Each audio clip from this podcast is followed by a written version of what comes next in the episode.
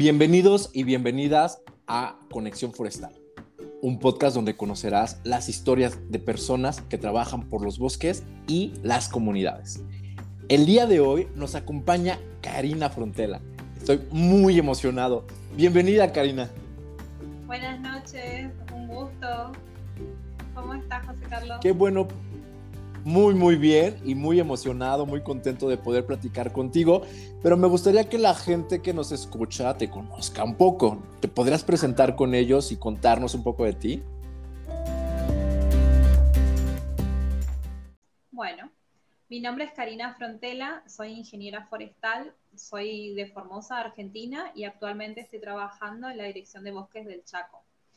Eh, estoy finalizando una especialización en docencia universitaria y como ya le comenté, estoy actualmente trabajando en la dirección del Chaco en el área de la aplicación de la ley 26331.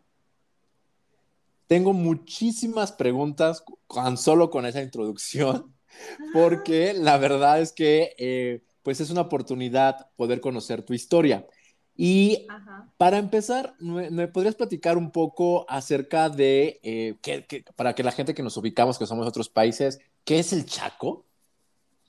Bueno, el Chaco es como una región que comprende varios países.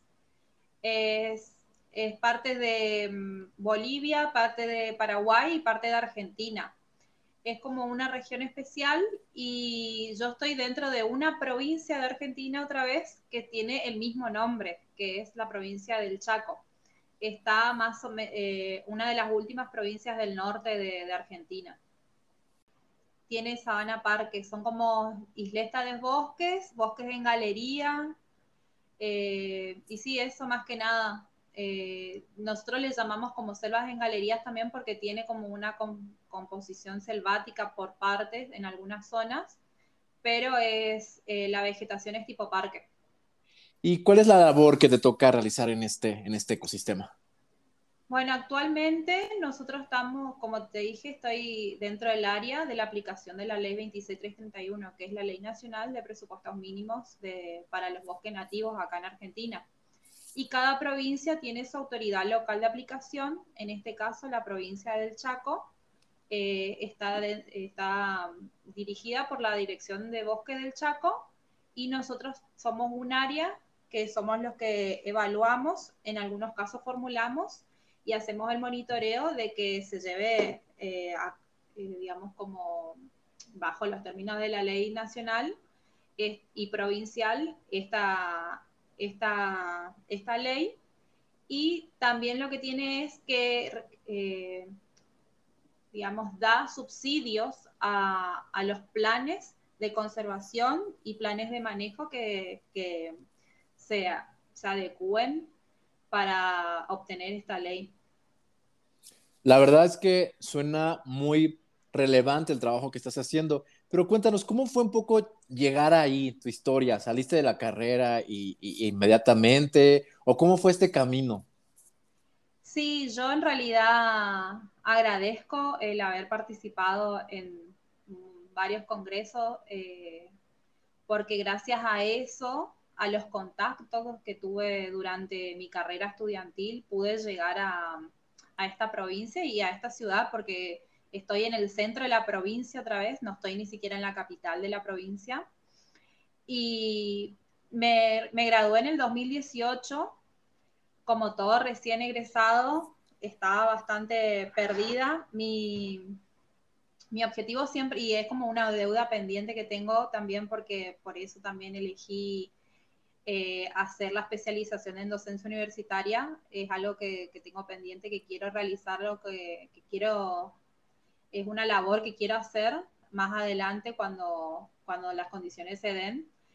Y en el transcurso de que estuve de ayudante de cátedra de, dos materias, eh, una de primer año y una de quinto año, tenía como las dos, las dos perspectivas del inicio y del final de la carrera. Eh, egresé y eh, tuve una pasantía en esta provincia con otra institución que se llama INTA, el Instituto Nacional Tecnológico Agropecuario.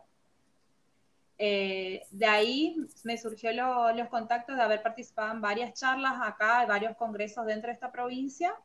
Y eh, en el, después hice, trabajé para una ONG para dar capacitaciones de, de, eh, de capacitaciones en agroecología. Okay. Y en el transcurso de ese tiempo me, me llegó la oferta laboral de este, de este trabajo, de que, de que estaban buscando eh, ingenieros para esta área. Eran contactos que, que, tuve, conocidos que tuve durante este tiempo de pasantía y, y me presenté, me hicieron la, la entrevista virtual porque era inicio de la pandemia y encima la entrevista siempre es, ¿estás segura de que te vas a mudar de provincia? gran historia, gran ejemplo. Y bueno, ¿qué de lo que aprendiste durante la, durante la carrera te está haciendo útil ahora? Vos sabes que yo creo que dentro de la carrera nos brindan muchísimas herramientas y es eso, herramientas. Es como un poco de todo para que vos te, te, puedas manejar eh, en el mundo profesional cuando, cuando salís porque puede ser que muchas de las cosas que yo haya dado eh, dentro de la carrera actualmente ya no está en vigencia. Por ejemplo, la ley se actualizó a cuando yo, a cuando yo cursé política y legislación. Okay. Pero, digamos, la base, la base está y te, inclusive nosotros acá dentro de, no es solamente lo de política y legislación, dentro de los planes, nosotros tenemos como diferenciado planes de conservación y planes de manejo. Dentro de lo de conservación entra recuperación y conservación por sí misma. Y dentro de los de manejo está incluido lo de aprovechamiento forestal y aprovechamiento silvopastoril. O sea, es una variedad de cosas, abarca toda la carrera lo que hicimos, inclusive toda la parte administrativa y de cómo manejarte con, con otros sectores, con el sector de contaduría, con el sector de abogacía. Eh, me sirvió mucho la parte de extensión también. Eh, este año en particular, eh, el 2021, el año que pasamos, digamos, tuvimos, la provincia del Chaco hizo un, convenio con Bosques, Bosque de Nación para la formulación de planes integrales comunitarios que eh, se, denominan PIC, que, eran planes similares a lo que nosotros formulamos dentro de, nuestra área, pero con comunidades campesinas y aborígenes. A mí me tocó, justo, eh, me tocó uno campesino, colaborar en el equipo con una formulación de PIC campesina y una de comunidad aborigen y es totalmente distinto el trabajo. La formulación es totalmente distinta porque nosotros le brindamos primero asesoramiento gratis y segundo que es una formulación participativa. el, hecho de que cada paso, cada, cada detalle que nosotros poníamos o hacíamos dentro del plan era consensuado y era aceptado por la comunidad. No había, no hay en realidad nada que se, que se incluya dentro del proyecto que la comunidad no sepa. Y eso, eso, por ejemplo, es algo nuevo que nosotros empezamos a, implementar a partir de este año, del año pasado, quiero decir, y, y eh, es una etapa de aprendizaje, eh, porque la parte extensión, si bien nosotros eh, dentro de la carrera somos una de las pocas carreras, hasta el momento que yo cursé, éramos una de las pocas carreras que teníamos sociología y extensión forestal dentro del plan de estudio y, también, como te dije, me colaboró muchísimo lo, lo, de ser una estudiante activa y participativa. Y... Puede ser una corta trayectoria profesional saliendo de la carrera, pero realmente, ¿qué no has hecho por todo lo que nos platicas? Ay, sí, sí, pero yo creo que, que, es como, como uno mismo también se va creando desafíos. Eh, creo que todos los días tenemos algo nuevo que aprender, inclusive el venir a vivir, vivir acá. Eh, y tiene una legislación provincial diferente, me la tuve que aprender. Eh, la base, como te dije, estaba, pero cada, cada provincia o cada institución es, es, particular. Y, y, me ayudó muchísimo todo, todo lo que aprendí de distintos docentes y de distintas cátedras. Eh, para poder, para poder ir adaptándome, porque eso creo yo que, que es algo que tenemos que aprender como, como profesionales, el adaptar, el adaptar, el adaptarse y el, y el saber también trabajar interdisciplinariamente, como te dije. Nosotros en nuestra área estamos con, estoy con compañeros ingenieros agrónomos, estoy con compañeros técnicos, estoy con compañeros abogados, contadores, entonces eh, es como que desde distintas visiones nosotros podemos ir amoldando y ir eh, eh, teniendo criterios como estándares que, que les sirva a todos. Claro, o sea, esta es súper importante y es un claro ejemplo de que el bosque necesita el punto de vista de muchos. Y lo que me llamó mucho de la atención, bueno, de muchas cosas de las que dijiste, la parte de una, yo no había escuchado hasta ahorita una carrera, bueno, una escuela donde estudiar forestales que tuvieran extensión forestal, ¿sabes? Es algo que ya en muchas se quitó, se dejó de lado, pero tú nos dices que lo estudiaste. Sí, actualmente eh, el plan ha cambiado, pero eh, la, la, cátedra sigue, sigue estando, sigue estando, por, y me parece muy, acertado de nuestra, de, no sé si las otras carreras de ingeniería forestal dentro del país tienen. Sé que la mía tiene, sé que otras tienen extensión rural, pero independientemente de que sea rural o sea forestal, es el, hacer la bajada en territorio y el saber comunicarse y el saber tratar con, los productores es, muy importante, es muy importante. Estuviste empezando un nuevo trabajo durante la pandemia. ¿Qué significa ser un forestal en ese contexto? ¿Qué retos te encontraste? ¿Cómo estuvo esta experiencia? Vos sabés que eh, en mi caso, primero el desarraigo, porque uno, uno deja, en mi caso yo dejé mi provincia sin saber en qué fecha volvía en qué, fecha podía volver a mi casa de visita. Eh, y, en, esta, en esta ciudad donde estoy también estaba como, como vallada la ciudad, eh, era bastante choqueante la situación. Y también la otra cosa que yo estaba cursando la especialización en ese tiempo, la especialización que ahora me, me, falta la entrega del trabajo final nomás. y, y fue así como cambiar toda la... Y yo lo vi desde de, mi, experiencia de estudiante, porque yo siempre trato de ponerme en el rol del estudiante. Creo que todavía no estoy, siempre me pongo a pensar, ¿será que yo estoy perdiendo la, la noción la noción de ser estudiante? Porque uno cuando va pasando los años y la carrera, como que, que, ya deja de ponerse en el rol del estudiante y se pone más en el rol del profesional o en el rol del docente yo trato todavía de ponerme en el rol del estudiante. De aprender. Y sí, de, aprender y de, las necesidades, porque creo que el estudiante tiene unas necesidades diferentes a, un profesional estudiando o a, un docente. Entonces, eh, me, puse en el rol de estudiante y, fue bastante traumático porque había docentes que se, que se rehusaban a, a, utilizar el Zoom, por ejemplo o, a las plataformas virtuales para dar clase.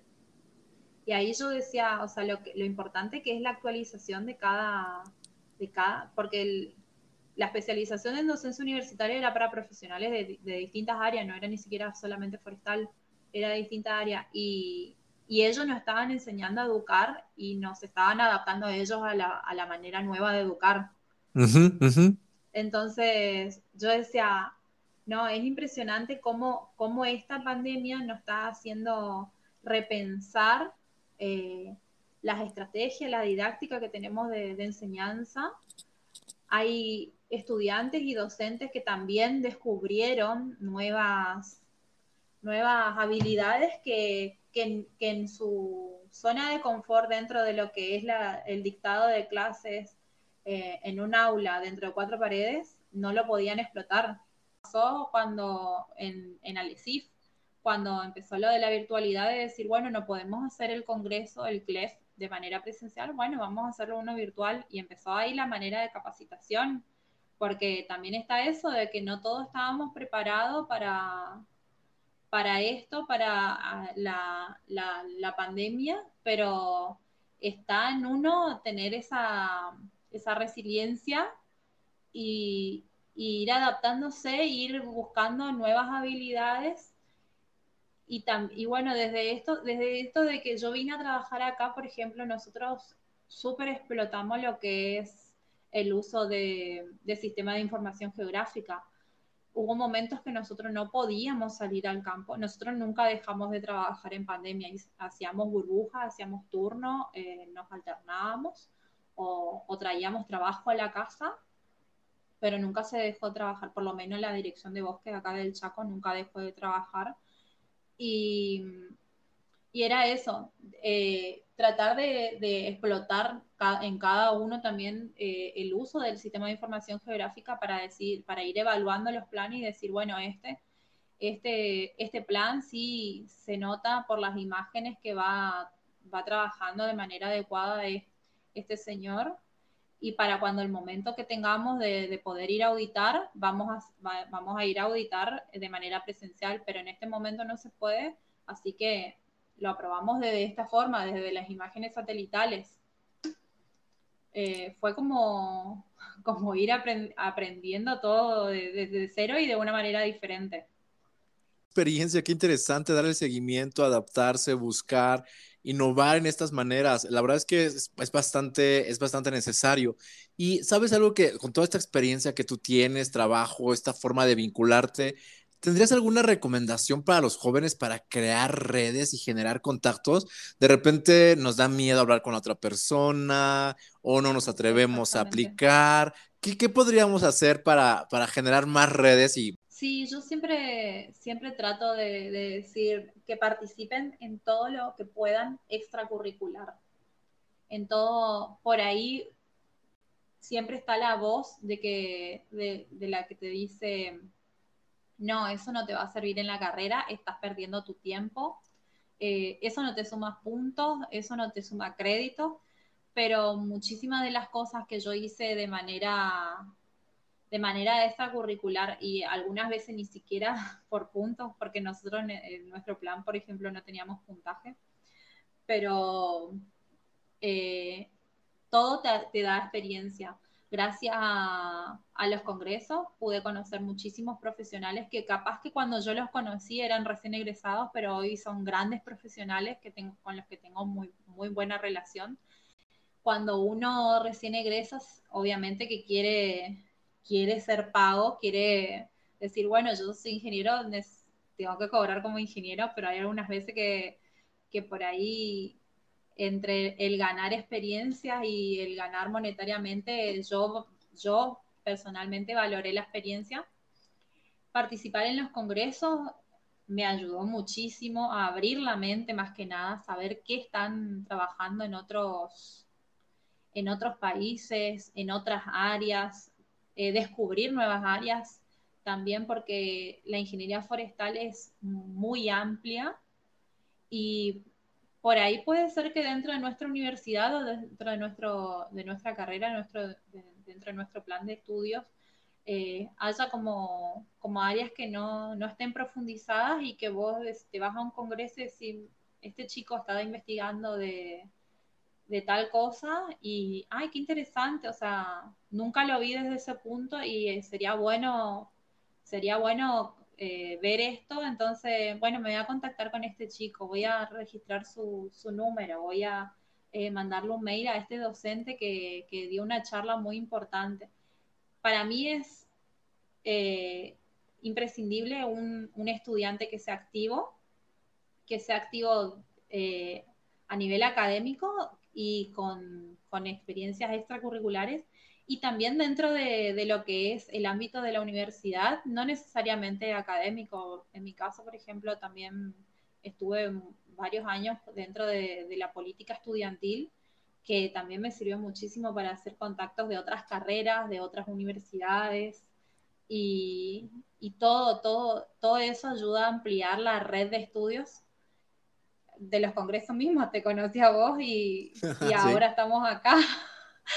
Así que súper agradecida con todas las actividades que yo hice extracurriculares, también la oportunidad, la oportunidad que me dio la universidad en muchas en muchos casos de, hacer intercambios estudiantiles también, que también eso es otro punto que muchas universidades tienen intercambios estudiantiles y los estudiantes no se inscriben.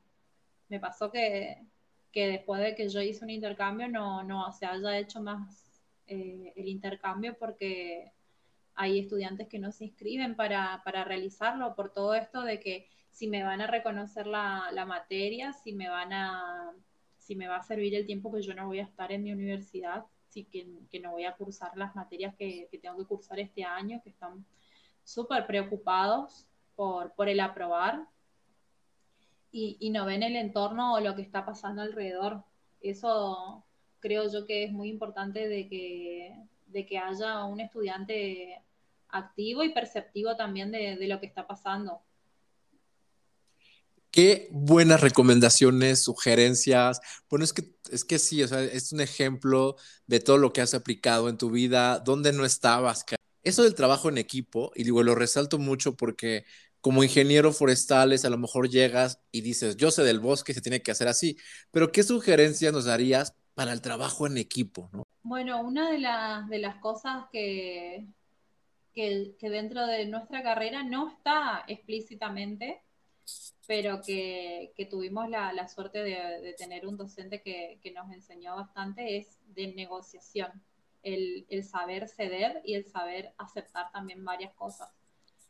Porque me pasa constantemente, los ingenieros agrónomos tienen una visión diferente de lo que es eh, el, área forestal y nosotros tenemos una visión desde otra perspectiva. Y, y creo yo que eh, el trabajo siempre está dentro del respeto de las opiniones de cada uno y, y, dentro del saber negociar y el aceptar, bueno, si tu opinión es, es válida hasta cierto punto y, y, esto, y esto creo yo que está bien hasta, hasta este punto. Hasta este punto nosotros podemos eh, trabajar en conjunto y, aceptarnos. Eh, y se da de manera, de manera natural y también tengo la suerte de que el, el, área, el trabajo donde yo estoy, eh, somos bastante, bastante respetuosos y bastante como abiertos a, opiniones distintas, desde, desde, desde, nuestro jefe de, de, más arriba hasta, desde el director hasta más abajo. Hasta el último somos todos, somos todos pares, independientemente de la jerarquía o, de, o del área que estemos y, que todos podemos opinar y, aceptar y tomar esas opiniones y tratar de aplicarlas para ir mejorando, obviamente, siempre y, y el aceptar también de que por ahí algunas veces el otro puede saber un poco más que vos y, y no porque seamos forestales vamos a saber siempre todo de lo que es forestal, que puede ser que el otro sepa un poco más por la experiencia, por los años de dedicación. Entonces, eh, creo yo que, es eso, el respeto más que nada hacia la opinión del otro. Qué bien, porque sí, el tema de la negociación, el tema de escuchar al otro, bueno, esto es muy relevante y de repente uno, como decías, empieza a ejercer su profesión y quiere ganar dinero y quiere, y para hacerlo, pues pone su visión y dice así son las cosas porque pues quiere demostrar su valor y a ver, a ver, espérate, o sea, esto que acabas de mencionar es importante porque se puede aprender el otro y colaborar. Wow, Karina, muchísimas gracias. La verdad es que esta conversación contigo es muy útil. Pienso mucho para aquellos que ahorita se encuentran como, oye, acabo de egresar, oye, llevo un año de egresado, no encuentro trabajo, ¿qué puedo hacer? No está. A ver, espérate, se puede, se puede. Sí, sí.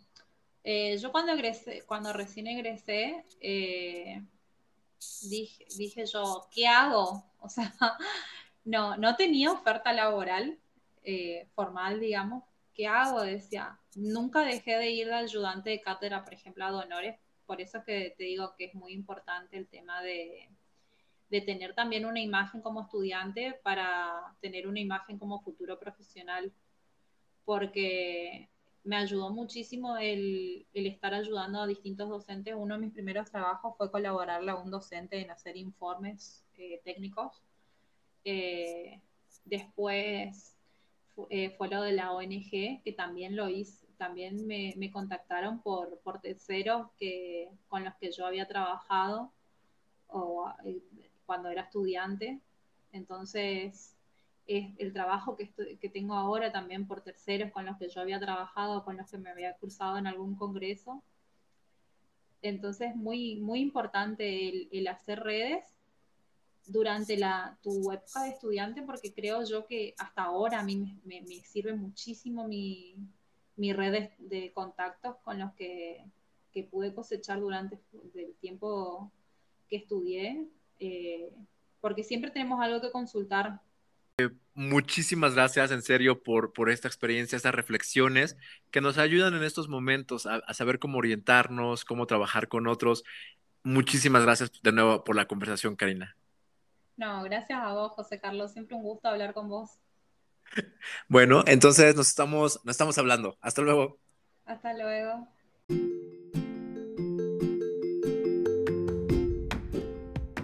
Conexión Forestal es un espacio que busca conectarte con personas que están trabajando por los bosques y las comunidades. Cuéntanos, ¿qué te están pareciendo los capítulos? Puedes mandar tus eh, opiniones a través de mis redes sociales, JCSUAITS, JCZUHAITZ en Instagram y en Twitter, y me encuentras como JC El Forestal en Facebook. Cuéntanos, ¿qué te están pareciendo los capítulos? Hasta luego.